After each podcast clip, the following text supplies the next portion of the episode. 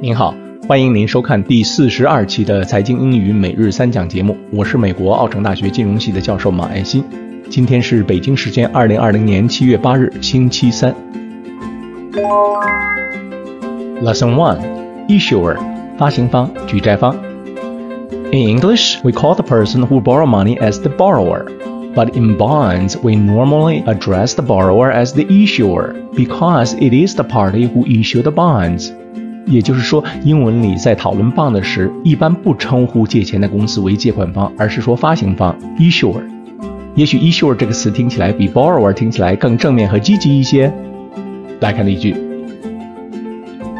The issuer of this 30-year coupon bond is General Electric. The issuer of this 30-year coupon bond is General Electric. 这个三十年期债券的发行方是通用电气。 Lesson Two: Coupon，优惠券、债券利息。Coupon，优惠券，在美国的日常生活中非常常见。家庭主妇购物时特别喜欢用 coupon 购物，每次买东西付款后，打出的账单经常会有一大串的 coupon 在上面。为什么债券利息会用 coupon 这个词呢？因为在过去，交通通讯都不方便，银行账户也没有联网。为方便管理和发放债券利息，当投资者购买债券后，发行方会给投资者一本 coupon。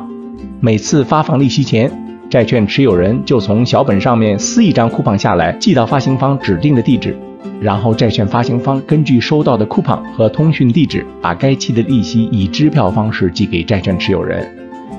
And this is why bond interest is called coupon。来看例句：In the past。Bond investors would actually receive a book of coupons after purchasing the bond. In the past, bond investors would actually receive a book of coupons after purchasing the bond. 在过去，债券投资者在购买债券之后会收到一本利息券。Lesson Three: Par，标准票面值。Par 的最经常的用法是在打高尔夫时的标准杆，比如说。 Phil Mickelson 打出了低于标准杆六杆的成绩，就会说 six under par。有意思的是，尽管在高尔夫球场上 under par 是褒义，但在日常生活中 under par 却是一个贬义词，意思是 worse than expected，不达标。在金融领域，par 的意思是票面值的意思，一般情况下和 value 一起使用，就是 par value，或者干脆省去 value，直接说 par。来看例句。Almost all corporate bonds have a par value of $1,000. Almost all corporate bonds have a par value of $1,000. 几乎所有公司债券的面值都是一千美元。今天的实例是瑞士银行的一段广告语：Credit Suisse AG, July 7th, 2020.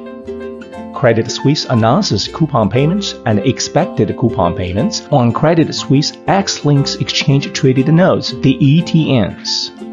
Coupon payments on the ETNs will vary and could be zero. There is no actual portfolio of assets in which any investor in ETNs has any ownership or other interest.